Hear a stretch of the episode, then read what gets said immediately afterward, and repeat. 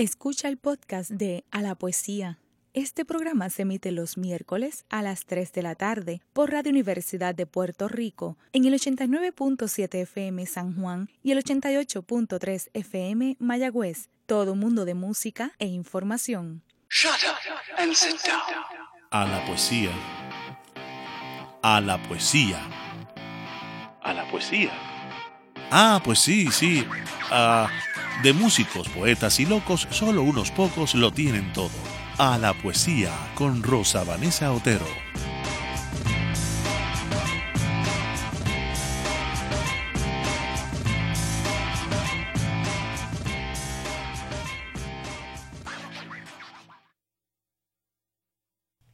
Muy buenas tardes amigos y amigas de A la Poesía. Soy Rosa Vanessa Otero y bueno, ha llegado el día que dedicamos en el mes a la mesa de los editores.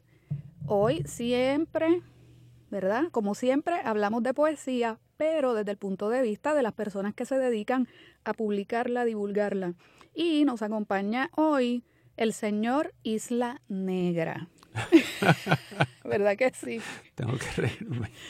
Carlos Roberto Gómez. Hola Rosa Vanessa, gracias. Gracias por acompañarnos.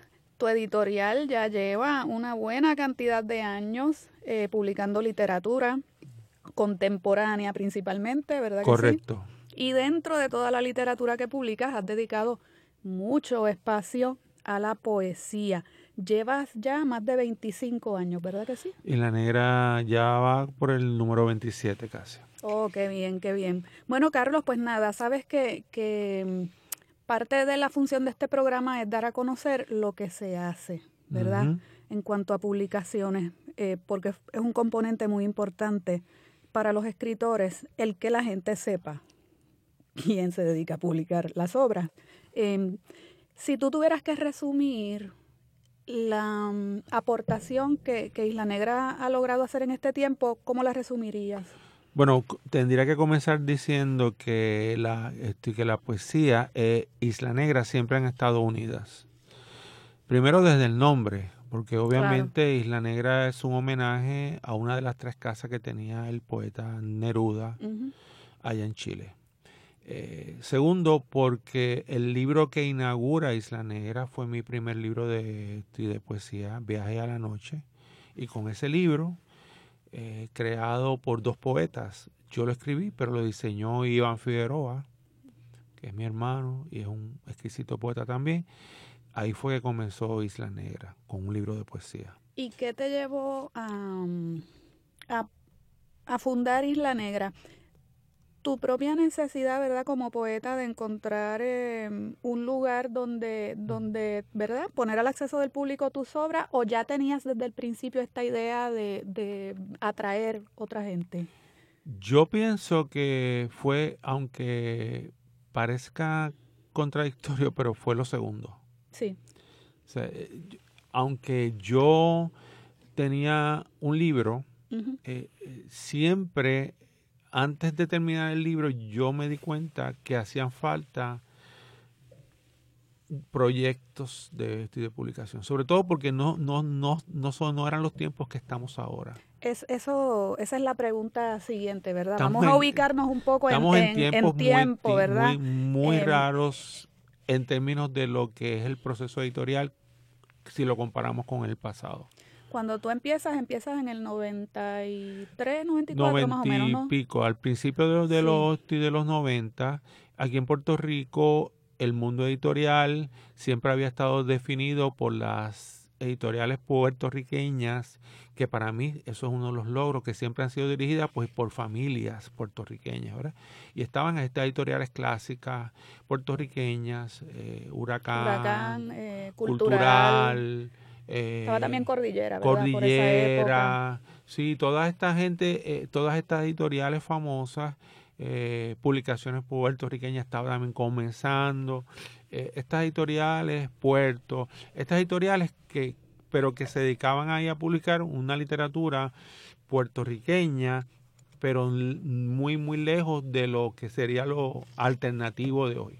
Si tú comenzaste a publicar autores que con toda probabilidad en aquel momento no podían llegar, digamos, a las editoriales públicas. Para hacerte la historia que son las otras dos que forman parte de ese gran grupo que estaba activo, sí. ICP y la editorial de la sí, universidad. exacto, que son las públicas que siempre han sido para mí como que las puntas de lanza.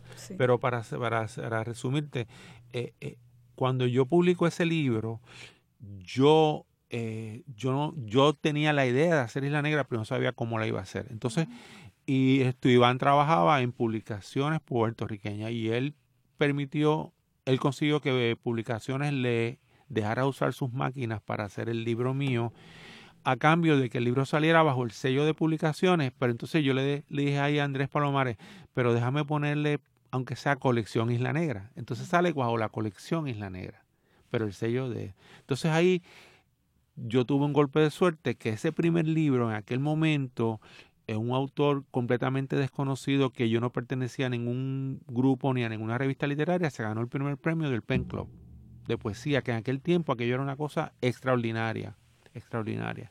Entonces, ese premio atrajo mucha atención sobre el libro y muchos poetas se me, se me acercaron. Al principio yo pensé que eran poetas que escribían bien y eran mis amigos, era una casualidad, pero después descubrí que era una generación completa que se llama la generación del 80. Claro. Tú sabes que cuando, cuando yo era estudiante de bachillerato, em, estaba pasaba verdad por la famosa placita de humanidades del recinto de Río Piedra y te veía siempre por allí con esos poetas y para mí eran ya gente que uno la veía de lejos, le hacía así con la manita y seguía camino. Pues esa generación fue la que alimentó la mayoría de los fondos de esos de ese fondo editorial inicial de poesía de Isla Negra. Entonces, como un homenaje a uno de los más famosos grupos de esa también generación. La colección de poesía de Isla Negra se llama Filo de Juego, con homenaje a la, revista, a la revista Filo de Juego. Y como un homenaje a los primeros libros de poesía, hicimos otra colección para los primeros libros de poesía, porque para mí es muy importante esa, esa ópera prima, ¿verdad?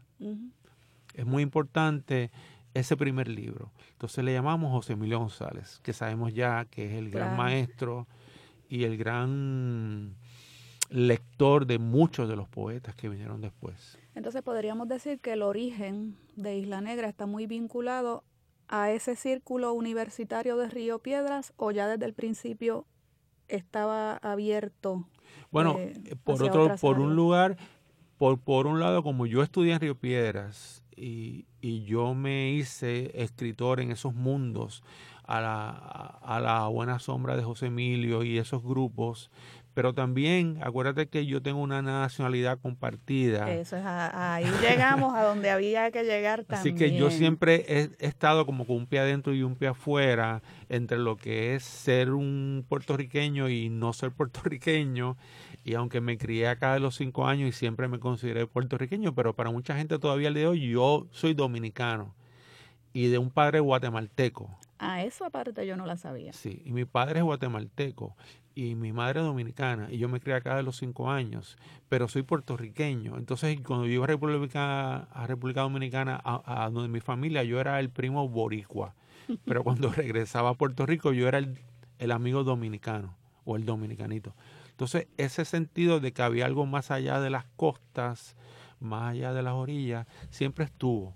Y por eso es que en Isla Negra eh, siempre la poesía mm, eh, ha sido un norte, pero un norte que sale más allá de lo que es la isla, de lo que es la ínsula. Entonces, eh, nosotros hemos publicado antologías de poetas extranjeros, en diferentes niveles, ¿verdad?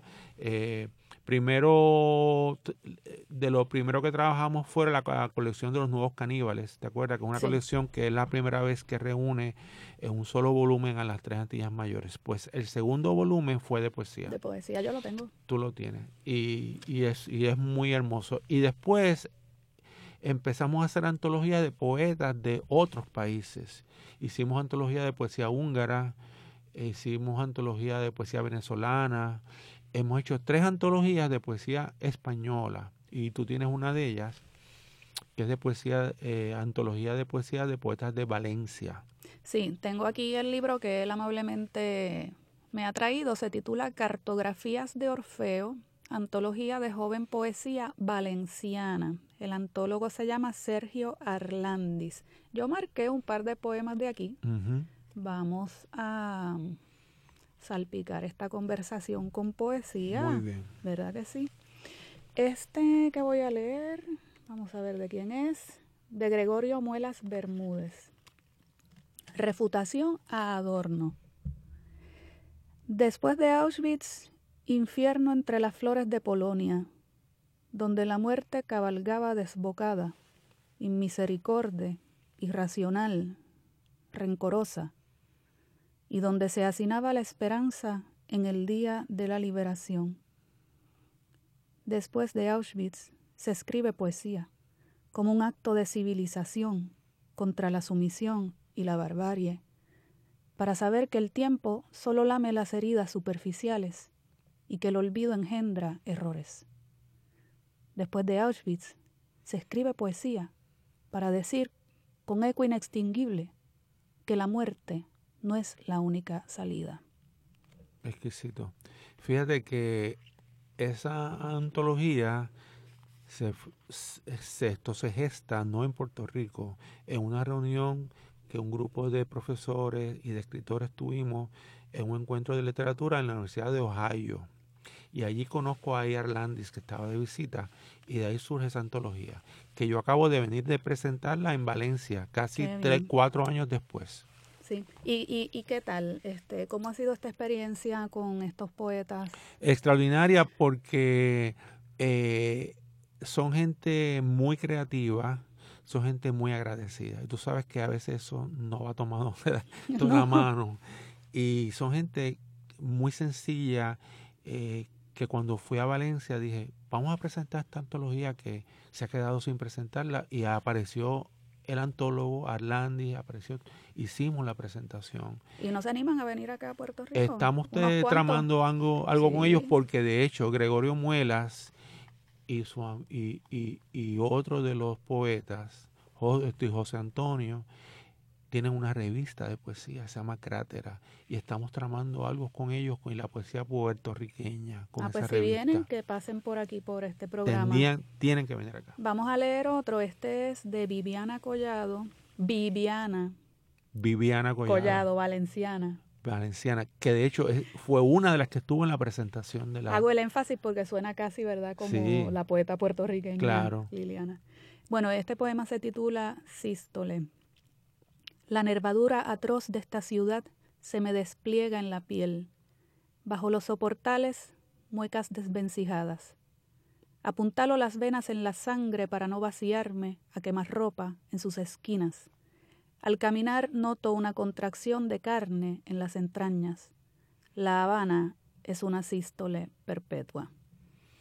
Es una gran poeta, es una mujer muy agradable, eh, muy sencilla. Ella es profesora, maestra, como, como yo también. Y esta antología eh, es una de las tres que, que, hemos hecho. Hicimos una de poetas de Barcelona, hicimos otra de poetas gallegos y esta es la tercera. Entonces eso es un poco el intento de Isla Negra de conectarnos con otras poéticas y con otros poetas. Voy a leer otro poema de esta misma autora, Útero. Un zumbido de sal carcome los contornos de tierra, cartografías del deseo truncadas. Jamás pensé que se pudiera estar tan solo en una isla, un útero engendrando en el vacío. Una de las virtudes del libro es la variedad de tonos y de poéticas.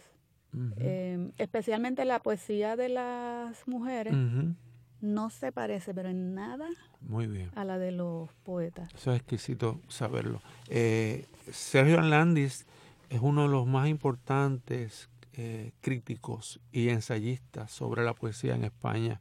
Es un hombre relativamente joven, también es poeta y es profesor en la Universidad de Valencia. Y, y esta antología yo creo que es uno de los mejores proyectos que ha hecho Isla Negra en términos de la calidad el proceso de selección. Y sin embargo, aquí en Puerto Rico nunca la hemos presentado. Así que Pues por eso que tenemos que traer a esos, algunos de esos poetas para acá. Ya desde ahora entonces este Están programa invitados. se convierte en, un preámbulo, ¿verdad? Para, para esa ocasión, porque Sí. además entiendo que abre, abre ventanas. Hay, hay, que, hay que aprender a, a- a leer a otras personas. em, porque fíjate que la, la poesía de otros países se tiende a leer cuando ya se murieron esos otros. Claro. Tenemos que empezar a leer la poesía de otros países Eso es una de las cosas por que... contemporáneos a nosotros. Eso es algo que Isla Negra creo que siempre ha puesto énfasis en que nosotros siempre hemos publicado a, a autores vivos. Siempre. No significa que después no se mueren. Bueno, claro. Pero, pero que nuestra énfasis no, es, no está en el canon, es el deseo de mostrar la posibilidad de un nuevo canon, de un contracanon, un canon alternativo, y para eso tú tienes que apostar a escritores que están ahí haciendo cosas. Y como Win dice ahí Alberto Martínez, el famoso Alberto Martínez, tenemos que dejar de leernos nada más a nosotros, Claro. tenemos que leer también lo que están allá. Y eso es parte de lo que estamos tratando de hacer con este programa. Eh, nos vamos a ir a la primera pausa Excelente. y hablando de novedades y voces que tenemos que empezar a escuchar y a leer, Carlos vino acompañado de otro invitado que les vamos a presentar al regreso, así que los esperamos. Está escuchando el podcast de A la Poesía. Este programa se emite los miércoles a las 3 de la tarde por Radio Universidad de Puerto Rico en el 89.7 FM San Juan y el 88.3 FM Mayagüez. Todo un mundo de música e información. De regreso a la poesía, estoy aquí acompañada por Carlos Roberto Gómez, el fundador de Isla Negra, editor, diagramador, no sé cuántas cosas, poeta también, eh, catedrático en la Universidad de Puerto Rico en Humacao. Y, como les decía, ha venido acompañado de uno de sus autores eh, que se han incorporado recientemente al catálogo de Isla Negra. Es un joven poeta de nombre Yamil Maldonado Pérez, a quien le acaban de publicar el libro La genealogía de los árboles. Bienvenido, Yamil. Muchas gracias, un placer estar aquí. Además con voz de locutor. Oye, Tiene una eso. voz. ya, ya, ahí, ya ahí tienes otro trabajo. Ya mira. Sí, estamos buscando gente que grabe poemas con Mira, una voz tienes. así. Bueno, Yamil, bueno, vamos a hablar un rato contigo porque está de lo más interesante esta propuesta. Vamos a ver quién empieza a hablar de esto, el editor o el poeta. Empezamos con el poeta, ¿verdad que sí? No, con el Con el editor. Ah, no, pero esto aquí hay golpe de estado. Por, el, por aquello de la génesis. Muy bien, cuéntame, Carlos. Bueno, eh, primero que yo llego a Yamil por una referencia, como llegan los grandes proyectos a Isla Negra. Un amigo verdad. me habla y me dice, yo tengo algo que yo quiero que tú leas, fíjate. Fíjate qué bien que no llegó él presentándose, yo quiero ser poeta, soy poeta. No, Alguien me dijo, tienes que conocer a esta poesía, este joven que fue estudiante mío, o- y cuando la leí, y esa persona fue Ne- Nelson Rivera, el maestro, eh, del arte, sí, sí. Al maestro del performance, Nelson Rivera, me dijo, Carlos Roberto, quiero que leas a esto. Y cuando yo leí ese a, a Yamil, pues me, pues me fascinó. Y me pareció tan extraño que dije, aquí tiene que haber un poeta. Esta extrañeza solamente es posible dentro de la poesía. Y ahí entonces entro en Yamil y su libro, y el libro todavía es más extraño, porque entonces viene un libro que está escrito en inglés y español, que pareciera ser una traducción, pero no lo es. Yo estoy confundida un momento. Cuando tú te referiste a él como extraño, te referías a él, no a su escritura. Yo di por hecho que él se refería a tu escritura, Son las dos, son pero las acaba dos. de declarar dos. que, que le pareciste raro fuiste tú. No, porque eh, fíjate que yo tengo, por ejemplo, Digo, ser raro no es nada malo. Ah, he, no, no, he tenido poetas, y con esto termino, he tenido poetas jóvenes que se me han acercado con libros en inglés Ajá. y otros con libros en español. Pero este venía con un libro en inglés y no era una traducción. Era un libro que comenzaba en inglés y después terminaba en español y eran dos libros, que eran dos partes. Es un solo libro. Ahí ahora que él, que él lo Ahora entra don Yamil. Excelente introducción, Yamil. Sí, estuvo buena. Sí. Vamos a ver. Sí, este, es, esa, ahí, ahí reside la extrañeza, que no debería sernos tan extraña por algo lógico. Vivimos en un país donde convivimos con esas dos lenguas, esas dos culturas, esas dos mentalidades, que son muchas dentro, cuando uno dice dos, en ese dos mismo puede es. haber cuatro, cinco, seis, Una ¿no? milésima. ¿Verdad que sí? Sí. Eh, pues cuéntame, que em, primero que nada, ¿tú te consideras una persona bilingüe? Sí. ¿Y de dónde viene tu bilingüismo? Realmente autodidacta. Autodidacta. Yo estuve como en ocho escuelas Todavía más interesante. Ah, antes de, entrar a, a la universidad, ¿no? Mi bachillerato aquí en la UPR, que fue en filosofía.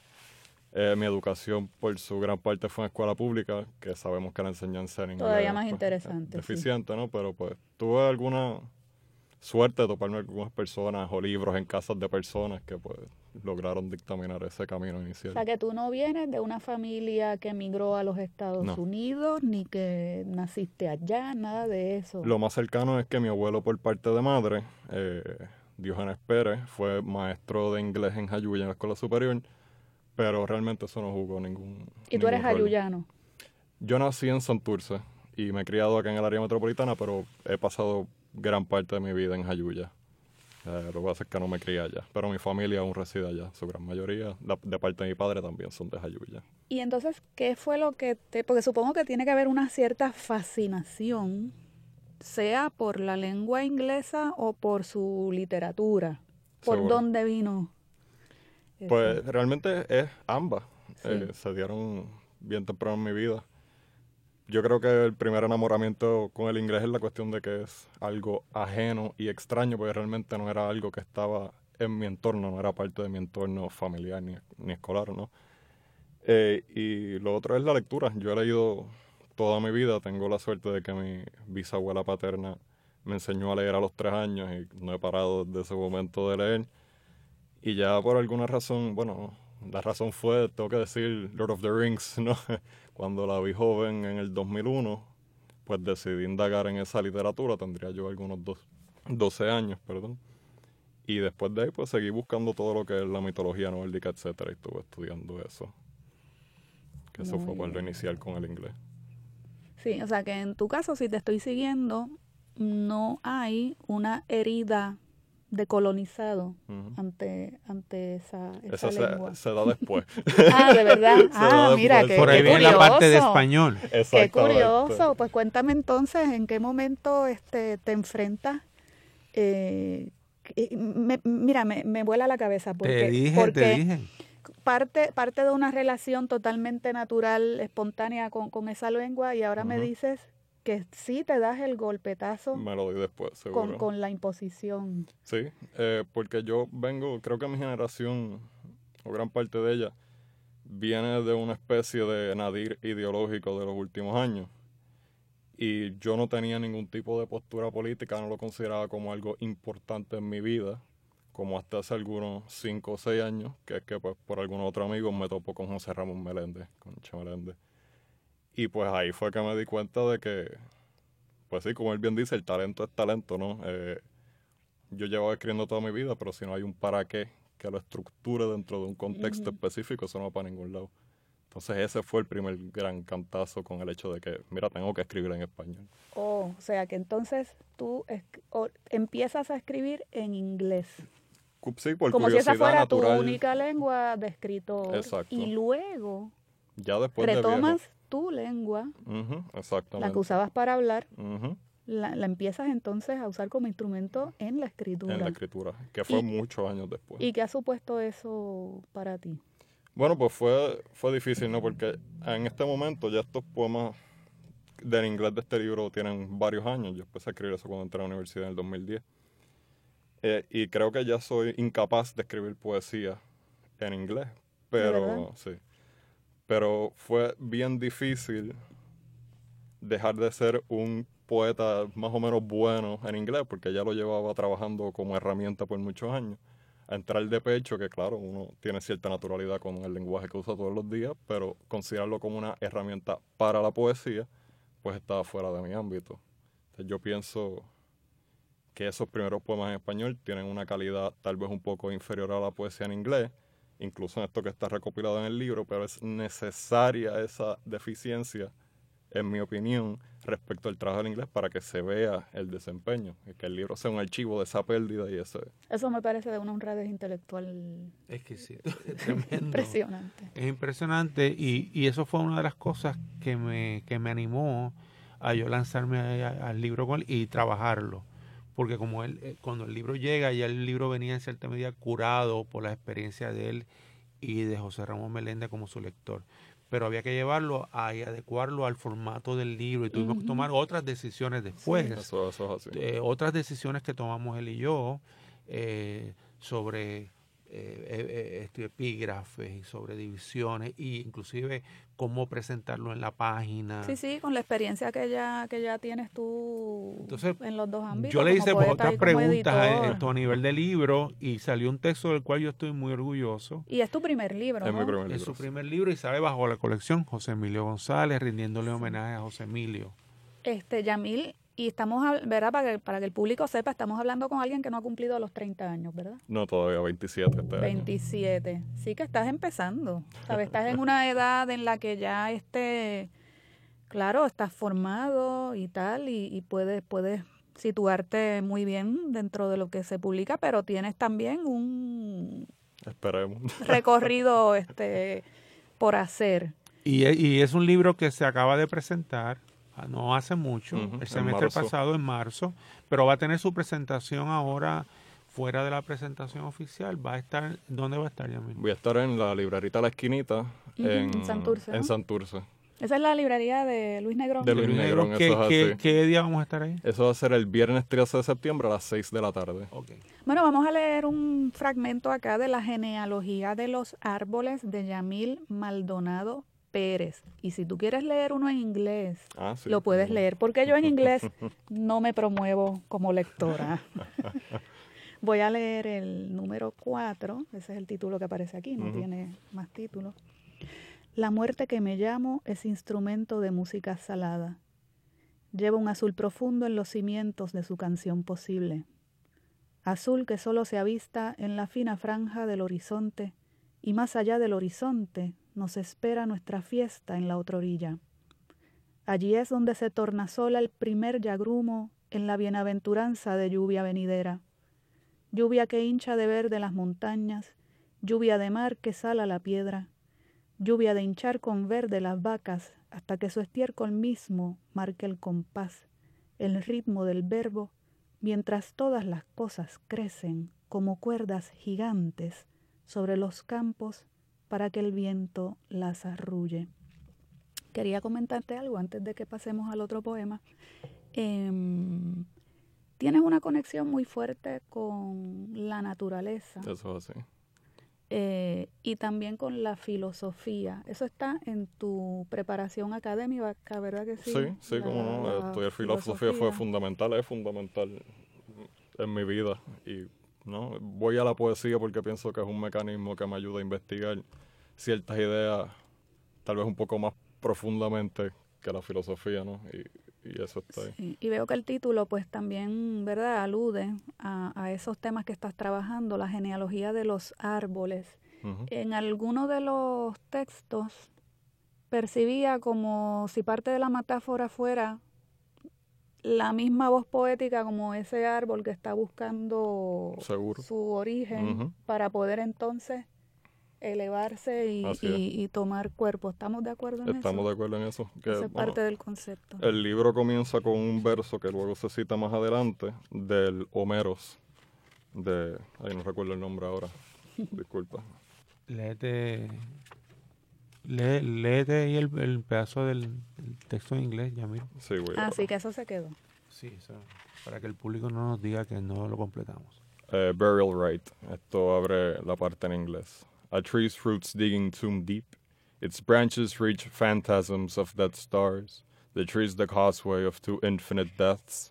I am a man, and also not a man. I am not a man. My branches grow high. I take root near water and sleep. Eh, nada, y esa es la tesis fundamental del libro, ¿no?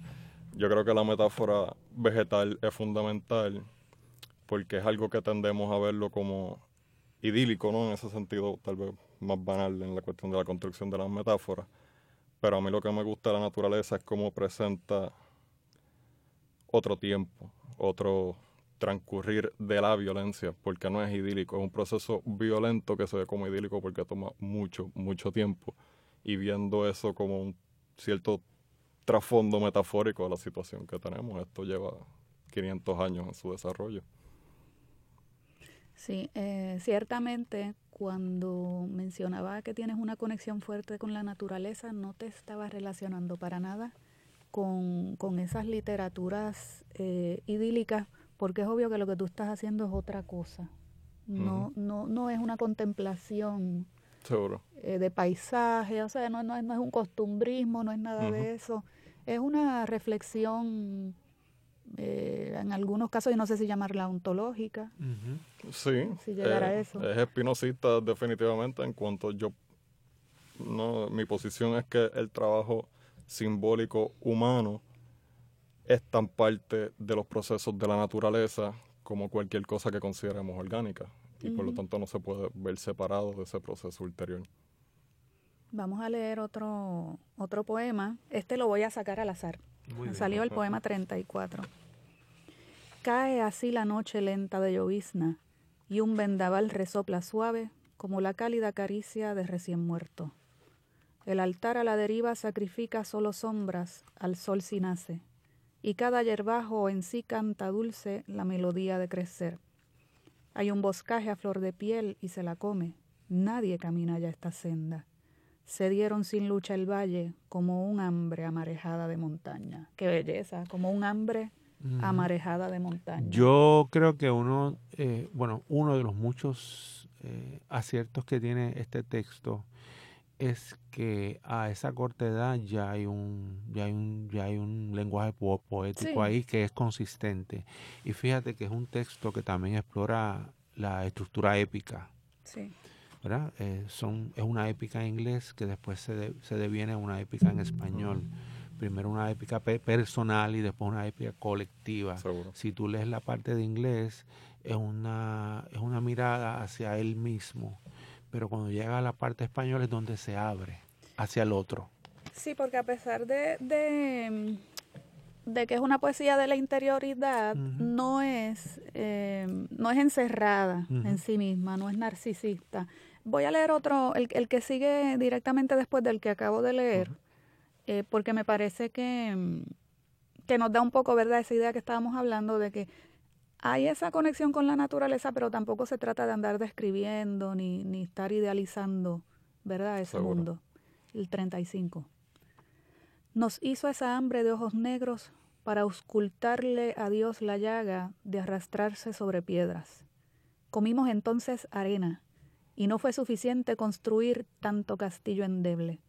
Nos enterramos a soñar verdes bajo el sol y crecimos como bosque y hablamos en la brisa, caminamos lento y profundo, revelando las operaciones de una noche imantada. ¿Tienes, tienes también una relación bastante intensa con poetas o con la poesía. Eh, de Juan Antonio Correger, esa, esa generación, ¿verdad? Eh, Tal vez Clemente Sotobeles también. También hay por ahí de eso. Y Evaristo Rivera Chevremont, eh, Matos Paoli, sin duda alguna, son de mis grandes influencias, pues fueron esos poetas, vamos a decir, con los que me inició, me bauticé en el español. ¿Y del habla inglesa? Del habla inglesa, pues algo un poco más antiguo, eh, Blake, eh, creo que es de las influencias fundamentales, Milton, y nada, todas esas épicas medievales o anteriores que pues no tienen autores como, o bueno, que conozcamos todavía el nombre, como el Pearl Poet y Beowulf. Los, los poetas este, puertorriqueños, ¿esos fueron los que te ayudaron en tu despertar? Eh, sí. Supongo que sí.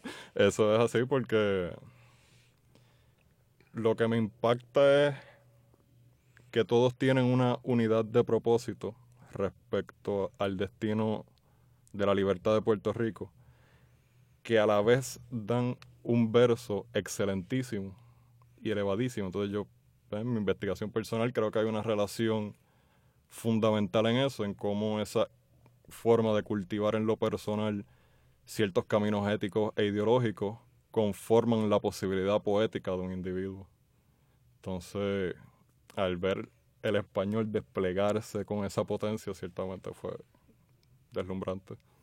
Y entonces fíjate que este libro, Carlos, se va a convertir, si, si él sigue por el camino, ¿verdad? Que piensa, porque a veces uno, con la juventud que tú tienes, puedes pensar que, que, no vas a volver a escribir poemas en inglés, pero puede ser que sí, que en ah, algún momento regreses. Pero a lo mejor escribe otras eh, cosas en inglés. Por eso sí, que, que este libro, que es su primer libro, si él cumple el programa que él tiene, que es que ya no vuelve a escribir en inglés, este libro va a ser único en su bibliografía cuando la tenga, cuando ya publiques dos, tres, que espero que sí, eh, que, que, puedas seguir escribiendo y publicando, pues este libro va a ser único dentro de lo que él, él está pensando hacer. ¿Has seguido escribiendo después de que publicaste esto? Sí, no, yo no paro de escribir. y entonces, en, ¿me podrías decir hacia qué temas o hacia qué poéticas te estás moviendo ahora? Bueno, eso siempre es como a posteriori. Sí. Porque el escribir es como ir descubriendo también. Así que debería... ¿Y qué es lo que estás descubriendo? Bueno, esas relaciones más profundas entre el lenguaje y la cotidianidad. Pienso que hay, la poesía debe la grandes leyes metafísicas dentro de cada cosa que retrata, ¿no? Pequeñamente.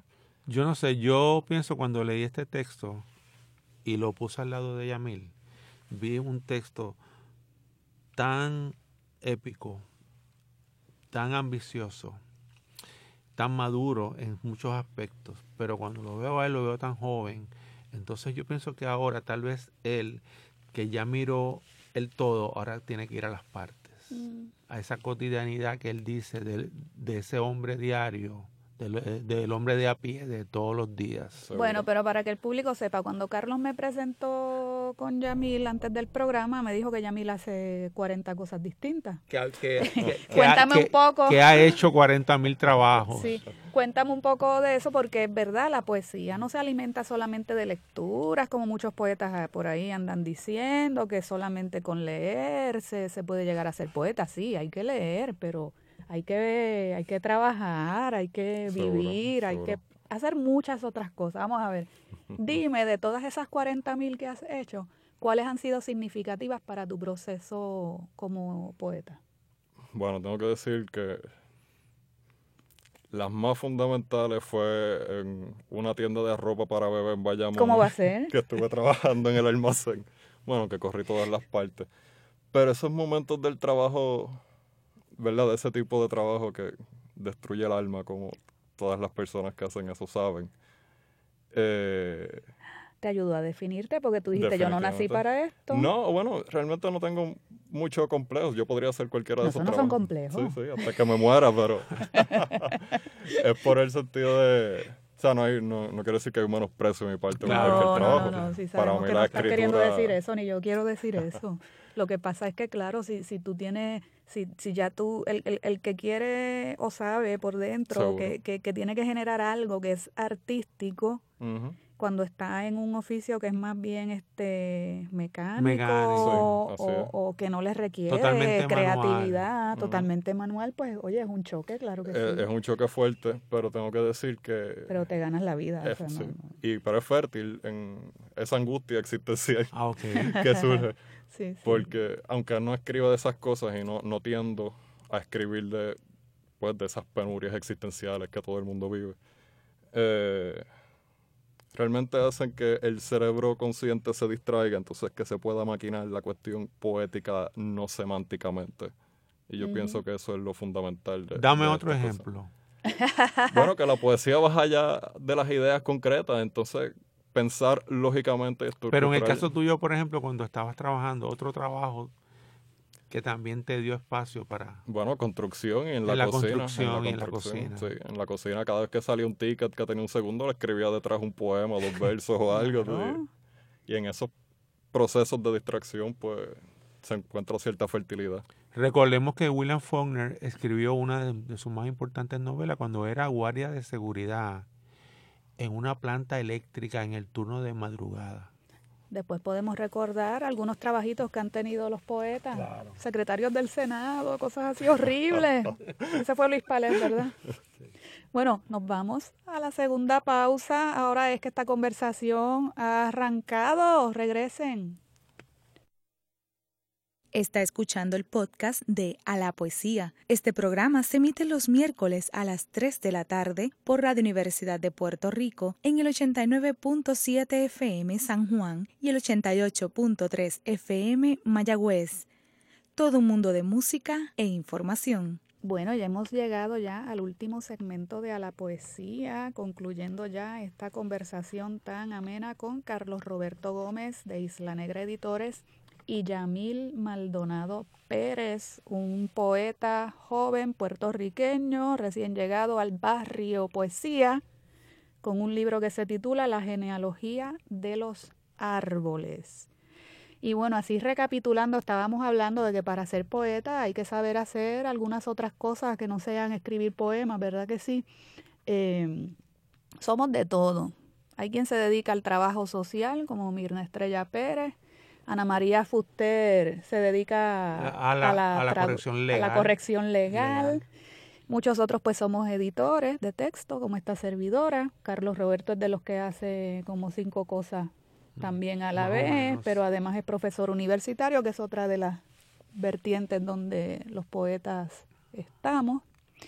Y así por el estilo, porque sabemos que la poesía no es solamente estar quietecito, leyendo, y escribiendo. Bueno, Yamil, para que nuestra audiencia se entusiasme, ¿verdad? Con tu poesía, me gustaría que leyeras otro, otro fragmento. ¿Cómo no? Quería mencionar rapidito que el verso que no me acordaba ahorita es de Derek Walcott, es el autor de ah. Homeros. De la parte en español voy a leer dos poemas cortitos de Invocación a la salida de Coabey, 14 y 15. Cuando tiembla el cielo en la postrimería sudorosa de un éxtasis repentino, es cuando me siento y escribo de la montaña que sacrifica el sol del rebaño nublado del yagrumo, que en lo alto ofrenda su regalo argentino del limón hervido, antes verde y ahora amarillo, que el cielo franco ha dado para teñirlo al filo de su azul evaporado, del lejano destello de un fusil de dura frente negado veterano, que ahora solo duerme contra la corola de un clavel. Sé que clamas en la noche por la mano, que de un jalón te desobará la panza aún preñada, con la escasez destinataria de una última bala que muy hondo te cala el vientre, y que desde el mismo vientre clama la bocanada de aire, el fuego sedicioso, la mano firme, la voz estruendosa que clama larga voz, mi tierra la quiero mía. Muy bien, bueno, y entonces recapitulando por acá con el editor, cuéntanos Carlos, ¿qué proyectos tienes en proceso de los que ya nos puedas contar algo? Mira, eh, tenemos más, más libros de, de poesía que vienen en camino, eh, de poetas que nos han dado el, privilegio de trabajar con ellos. Eh, y, pero estamos planeando una antología nueva. Es una segunda parte que tiene que ver contigo. ¿Conmigo? Sí. ¿Por qué? ¿No te acuerdas eh, la antología de los poetas de los 80, Alberto Martínez. Claro. Pues entonces resulta que esa, que ahora vamos a hacer una segunda parte. Oh, y yo soy una poeta del 80. Sí. Yo siempre he tenido dudas. Bueno. Porque nací fronteriza. Eso. En el 69. Entonces, entonces eh, nunca me he sentido pero, ubicada. Pero, no, pero fíjate que lo que esa segunda parte quiere recoger son los poetas que se quedaron fuera de la primera por diferentes razones, entre ellos porque eran fronterizos o porque eran extraños, eh, con múltiples personalidades. de personalidad. Y entre ellos estás tú, Gracias. Yo no sé eh, cómo tomar esto. Yo me estoy enterando aquí. Vamos a, no, vamos a recoger, a hacer un poco de justicia poética, porque muchos poetas se quedaron fuera. Sí, sí, sí. Eh, sobre todo las mujeres, muchas mujeres poetas. Eso es cierto. Se quedaron fuera de la primera vez. No creo que fuera una decisión sexista, tú sabes que no, pero también era una cuestión de saber dónde estaban, quiénes ¿Viste cómo me implica? Tú sabes que no. Que habían publicado. Porque una de las cosas que tiene la una de las señas de identidad que tiene la, la, la generación del 80 es que todavía hay gente que no ha publicado. Es que fíjate, sí, este Carlos, yo creo que valdría la pena hacer algún estudio sobre, sobre esa generación. Yo tengo mi teoría al respecto, mi teoría callejera, no pueblerina al respecto. Yo creo que nosotros nos quedamos de algún modo pillados entre la de los 70 y lo que vino después. Que era, una, que, era una generación que manejaba mejor los medios, que tenía más acceso a las publicaciones y el 70 que tenía una un prestigio, enorme canónico. Claro, claro. Entonces, nosotros nos quedamos entre sí, sí, ahí pillados. Sí. esa, esa, esa, esa teoría tuya me gusta mucho. me encanta que la, reconozca como teoría. Alberto, Alberto, toma nota. Sí, sí, sí, porque es que eso que tú dices, el acceso. Sí. Eh, la cuestión de, del prestigio fue muy difícil de gestar. Sí. Muy difícil de gestar. Entonces, no todo el mundo lo consiguió ni a la misma vez. Entonces, claro, algo que a mí me gusta de esta época es que la gente joven tiene más oportunidades de tiene menos oportunidades en cierto sentido pero la tecnología les ha permitido burlarse del sistema. ¿Ves? Y eso para mí es bueno. Y ellos han, han, han asumido un control propio sobre su vida escritural mejor que lo hicimos nosotros. Claro que sí. Entonces todavía eso explica por qué hay miembros de nuestro grupo, de nuestra generación, que no han publicado. Nunca han publicado un libro y llevan escribiendo 30 años. Eh, tú sabes que en ese caso más emblemático de todo eso, que yo siempre lo nombro editorialmente, historiográficamente hablando, es José Liboy, Pepe Liboy. 30 años escribiendo. Todo el mundo hablaba de Pepe Liboy como una referencia. Los grandes escritores eh, de, de esa que, que, con, que, que vinieron después como Cavilla, Mayra Santos, esa gente decían, ah, yo leía Pepe Liboy, pero la gente decía, ¿quién era Pepe Liboy? Porque no había publicado. Entonces yo creo que son un ejemplo. Entonces, eh, por eso es que ahora, eh, después de pensarlo y analizarlo, Alberto y yo pensamos que era necesario. Y en los y en las reuniones que se, ha eso, que, que, que se han hecho del grupo de los 80 se ha confirmado que es necesario una segunda parte. Y eso es lo que estamos tramando ahora, una segunda parte para esa antología. Claro, yo no sé, fíjate, si sea bueno presentarlos como de los 80. Debes aprovechar y hacerles un facelift y son los del 2000. Pero que parecen del 80. Sí, ¿verdad? No diga eso. Ay, caramba, de las cosas que uno se entera, ustedes no vayan a pensar que yo traje a Carlos Roberto Gómez aquí hoy porque yo sabía eso yo me acabo de enterar igual que ustedes. Realmente poca gente lo sabe, muy, muy poca gente lo Yo sabe. me acabo de enterar, pero me alegro, sí, porque entiendo que es una generación desconocida o mal conocida eh, todavía. Yo creo que ni nosotros mismos nos conocemos entre nosotros. Este, como te dije, yo pues siempre he tenido mis dudas porque a veces pues las cronologías Claro. No, o sea, los tiempos de publicar no coinciden con, con la cronología vital, este, ni con las del grupo, ni eh, todo, pues, las cosas todo, todo concepto de límite implica siempre unas posiciones incómodas porque hay gente que se queda en la frontera, hay gente que no está en los límites. Siempre, siempre son todas, todas las inclusiones implican exclusiones. Sí, Yamil, tú te comunicas con otros poetas de tu edad, conoces a, a los de tu edad que están escribiendo y publicando. Eh, por lo menos yo trabajo con una especie, digo especie de colectivo porque no es nada jerárquico oficial, simplemente somos un grupo de personas, ¿no? Que nuestro primer vínculo común fue que, vamos a decir, estudiamos en la escuela de, de Che Meléndez y fue a través de ese trabajo que nos conocimos. Y nada, hemos desarrollado cierta amistad, pero siempre trato de, ¿no? de mantenernos al día respecto a lo que está pasando y ustedes, a Vamos a ver, porque aquí en Puerto Rico no es muy común esa figura, ¿verdad? De un poeta que apadrina poetas jóvenes. ¿Cómo, cómo, eh, cómo funciona pues ese colectivo que tú llamas? Es que no es un, colectivo, se, forma orgánicamente porque tenemos un compromiso ¿Cuánto les influye? Si de alguna, ah, un compromiso político. Sí, nosotros vemos la poesía en Puerto Rico fundamentalmente como una de, digamos, sus estructuras metafísicas fundamentales. Creo que eso ha sido así siempre. Puerto Rico es un país geográficamente pequeño, pero poéticamente ha dado de los mejores poetas del mundo.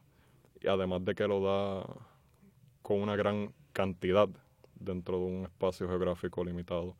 Entonces, en los últimos años, nuestra generación se ha tenido, como bien dicen, ese acceso a la información, pero eso es una espada doble filo, porque también tiende a diluir lo que es más local, ¿no? Por ser menor en cuanto al volumen informático.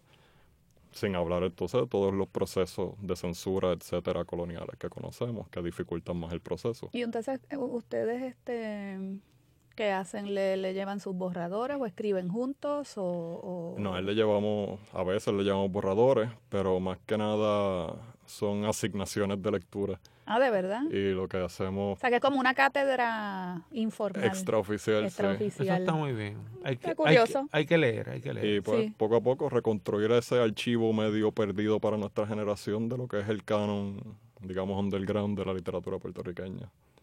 Sí, sí, es un gesto de generosidad también, porque una es, persona con él con tantas lecturas y tantas experiencias, eh, está curioso eso, que, que, que tiene una especie de cátedra alterna, ¿verdad? Y en lo, Está en lo compartiendo, personal, José Ramón Meléndez está compartiendo su conocimiento, Sí, sí. su experiencia como lector, que es un gran sí, lector. es un gran lector. La parte en inglés, tengo que decir Y que editor. él, él Sí, editó y, la e- parte en y inglés. editor, claro, Sí, sí. claro. Sí, sí, eso está, está ya, me, me estuvo curioso porque ese, ese tipo de relación en Puerto Rico no abunda, no abunda. Eh, el que el que un poeta ya con, con una trayectoria, en el caso de él que es editor también, estudioso de la poesía puertorriqueña y de la filosofía también, la política, pues claro, tenga tenga esa esa apertura. Eso es inusual, francamente, inusual.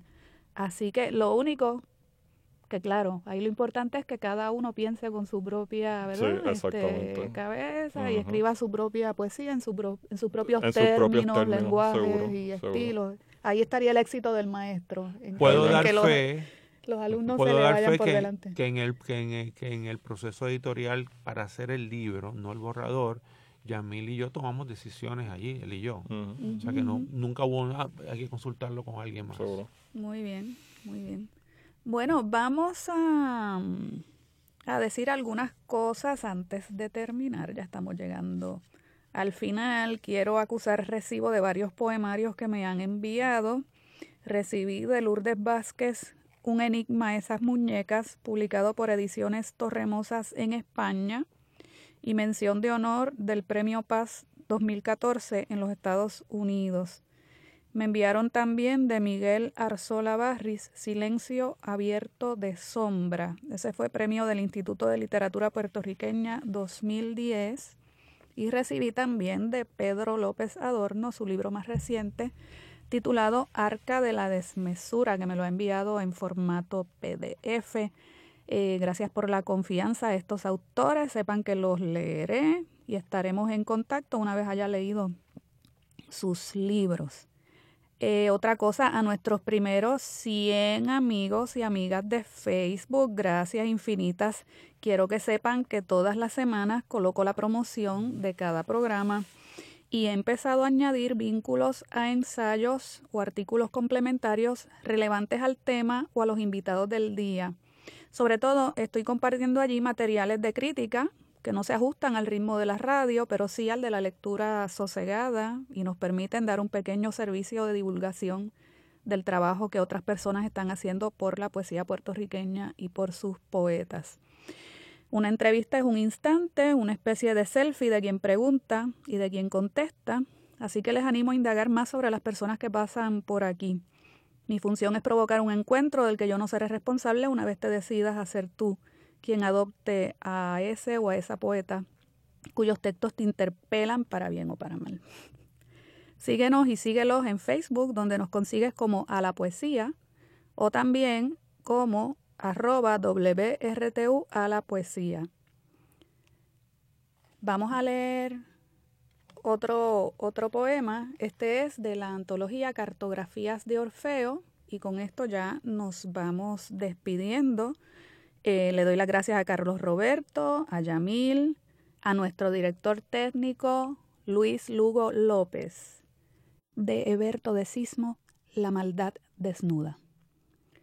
Con cada mentira un pétalo nos abandona, como una esquirla que al caer nos debilita, y vamos quedando más y más desnudos soñando la verdad.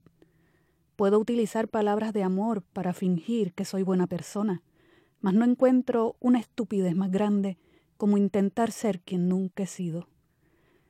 Si me duele advertir que me desnudo muy a mi pesar, perdiendo la vida, que nadie espere mi formalidad. Si llanto en grito, mato porque muero, o si odio en lugar de ser simpático. La realidad, a ser sincero, me obliga. No puedo sonreír cuando me incendio. Sí, con cada mentira que inventamos somos más ciertos, incluso más fieles a esa infravoz que a tantos y en voz baja veja impune tras los diques del yo. Sinceros con nuestra mitad velada, mitad vestida de honestos ropajes.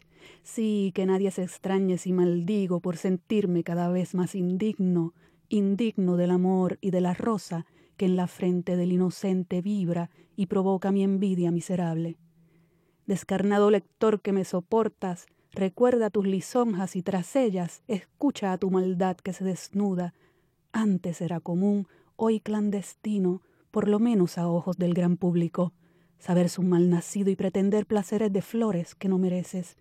No averiguo mi mal, solo lo sufro en esta inexorable desnudez, el jardín de los cálices desnudos, a pétalos tótems de una verdad que asiaga, amenaza, con deshojarnos.